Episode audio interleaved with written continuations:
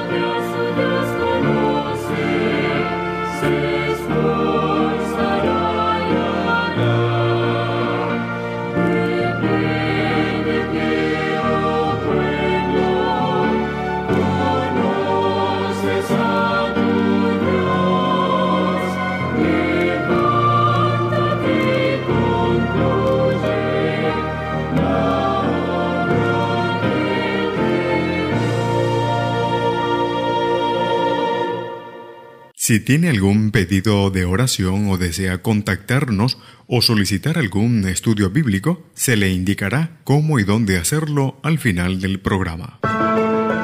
Creencias fundamentales.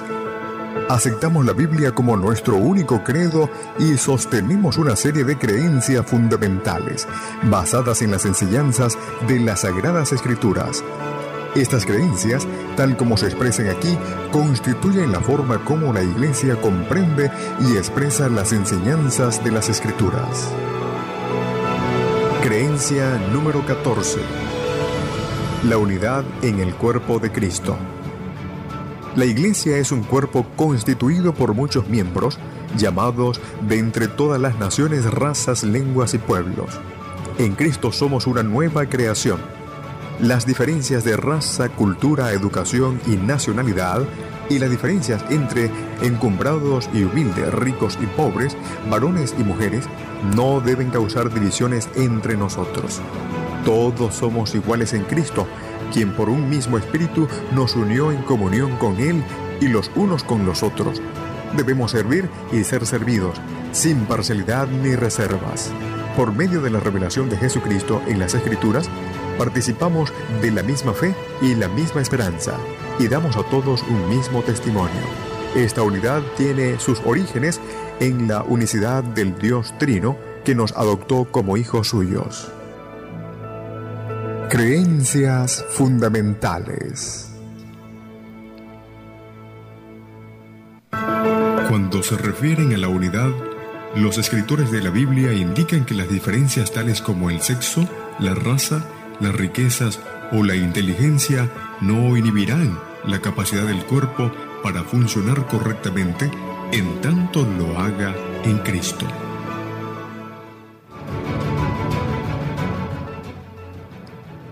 Nuevamente en este espacio, hoy con la unidad en el cuerpo de Cristo, creencia fundamental número 14. Queremos entonces, de una vez, vamos a tener la oración. Bondadoso y amante Padre, queremos en esta nueva oportunidad agradecer por tus misericordias y de manera muy especial suplicar que esa oración que tu Hijo Jesucristo hizo allí en ese lugar especial cuando estuvo aquí en la tierra, suplicando por la unidad sea una realidad en tus hijos. Bendice a estos que están escuchando la programación donde quiera se encuentren. En el nombre de Cristo Jesús. Amén y amén.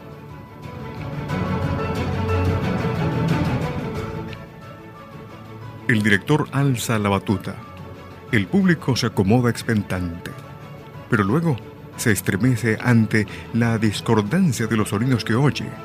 Sobresaltada, Molesta por la desafinación, la audiencia comienza a taparse los oídos y a desaparecer de la sala. No obstante, el director parece estar conforme con el concierto, sonríe con placer ante los horribles sonidos. Por aquí y por allá, un integrante del coro trata de que los más próximos a él canten el mismo canto en el mismo tono. Por un momento lo logran, pero la cooperación es, en el mejor de los casos, esporádica y el resultado general del concierto no cambia. El problema es que el coro sigue instrucciones del director equivocado. En tanto él esté en este cargo, es imposible lograr armonía de acción. No es necesario continuar esta parábola para darnos cuenta de que en todas partes del mundo actual los frutos del liderazgo de ese director son evidentes. El resultado es el caos entre las naciones, las razas, los hermanos y las hermanas, los padres y los hijos, los esposos y las esposas. Algunos, preocupados, procuran soluciones humanas y por un tiempo parecen entonces tener éxito, pero el concierto jamás cambiará realmente hasta que Cristo, en vez de Satanás, sea escogido como director. El apóstol Pablo usa la metáfora del cuerpo para ilustrar la unidad. Cristo es la cabeza, de quien todo el cuerpo, bien concertado y unido entre sí por todas las coyunturas que se ayudan mutuamente según la actividad propia de cada miembro, recibe su crecimiento para ir edificándose en amor. Efesios capítulo 4, el verso 16. Lo acertado de esta figura literaria es evidente cuando consideramos nuestros propios cuerpos. Vamos a la pausa y ya regresamos con más.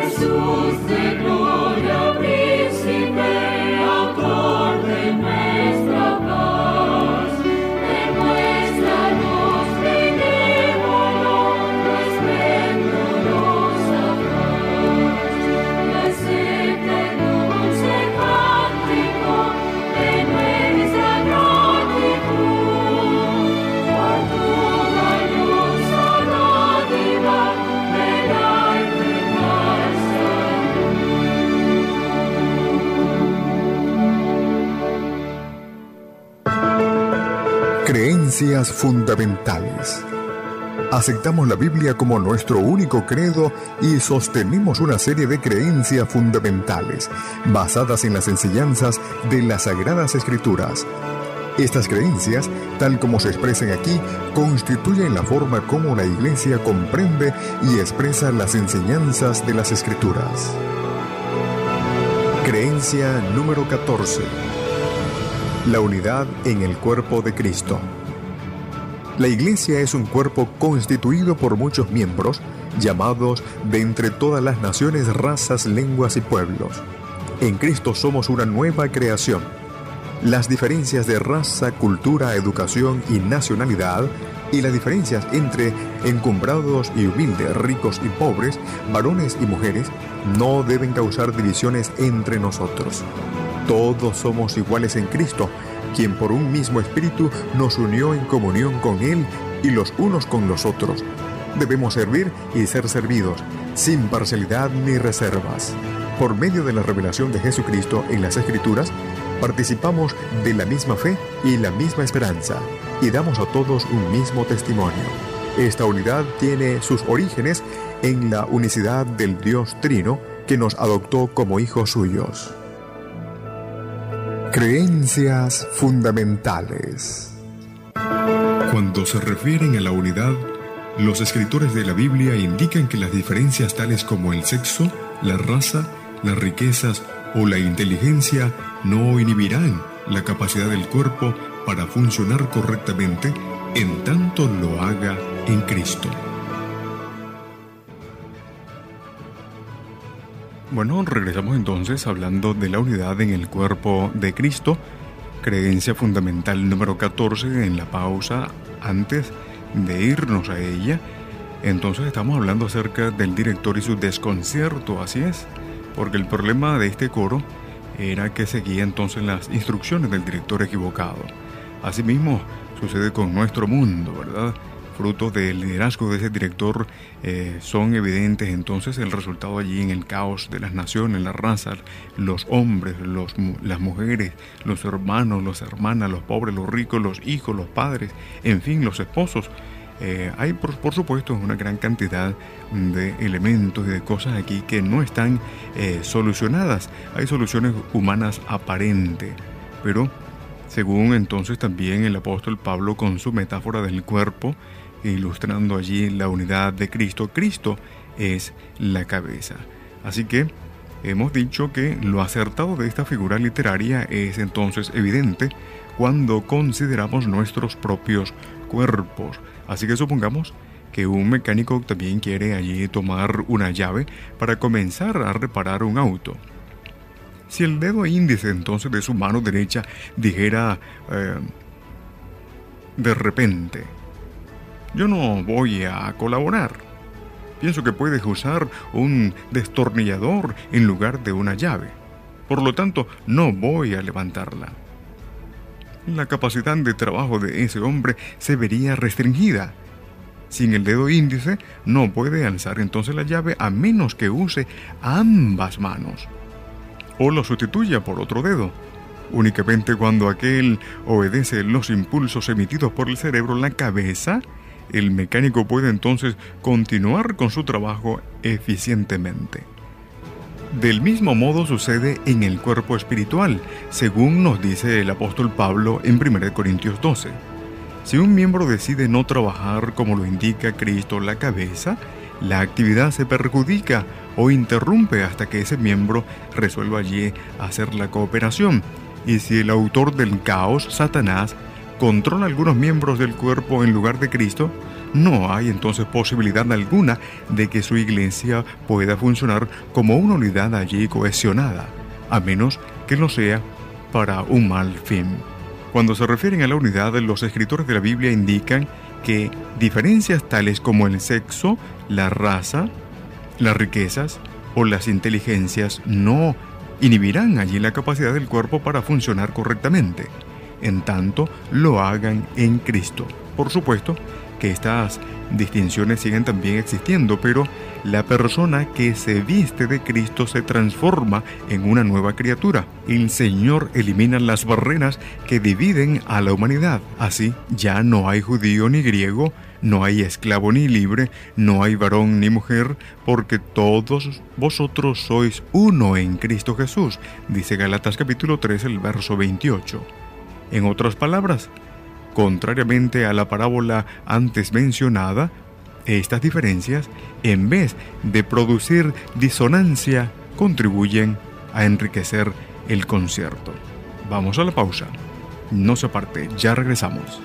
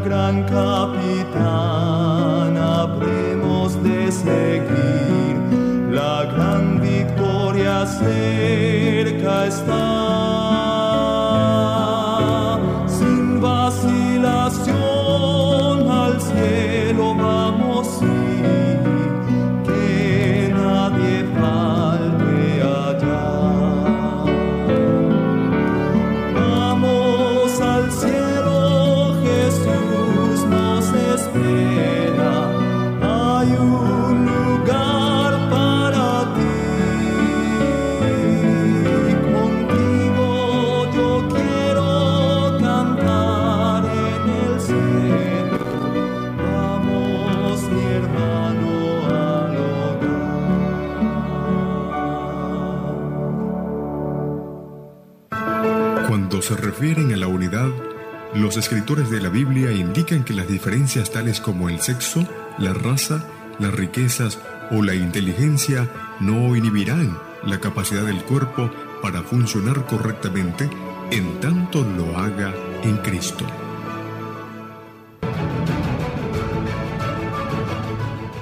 Bueno, y en nuestra última sección entonces hemos dicho que el Señor elimina las barreras que dividen a la humanidad sin lugar a dudas. Cuando se refiere a la unidad, entonces los escritores de la Biblia indican que esas diferencias, tales como el sexo, la raza, las riquezas, la inteligencia, ¿verdad? No van a inhibir, en este caso, la capacidad del cuerpo para funcionar correctamente. Entendiendo esto, podemos concluir de la siguiente manera, y es que juntamente antes, justamente antes de su agonía en el Hexemaní, Jesús oró allí por la unidad de sus discípulos, pidiéndole al Padre que hiciera entonces de ellos y de aquellos a quienes ellos también convirtieran uno, como Él y el Padre son uno, dice el libro de San Juan, capítulo 17, el verso 20 y 20 hasta el 23. Así que la unidad que nos acerca como discípulos suyos de los tiempos modernos en respuesta a la misma oración, nos capacitará para cumplir su propósito, que es declarar al mundo que el Padre envió a Cristo a la tierra y demostrar que su vida modificó nuestra manera de actuar, vivir y relacionarnos. Como un cuerpo, con muchos miembros, la iglesia es convocada desde toda nación, tribu, lengua y pueblo. No obstante, mediante la revelación de Jesucristo, por medio de quien somos nuevas criaturas, en las Escrituras compartimos la misma fe y esperanza y llegamos a ser testigos para todos. Que el Señor te bendiga. Hemos finalizado por hoy lo que creemos de la unidad en el cuerpo de Cristo. El Dios de los cielos te bendiga grande, poderosa y abundantemente. Aceptamos la Biblia como nuestro único credo y sostenemos una serie de creencias fundamentales basadas en las enseñanzas de las Sagradas Escrituras. Estas creencias, tal como se expresan aquí, constituyen la forma como la Iglesia comprende y expresa las enseñanzas de la Escritura. Radio Mundial Adventista presentó Creencias Fundamentales.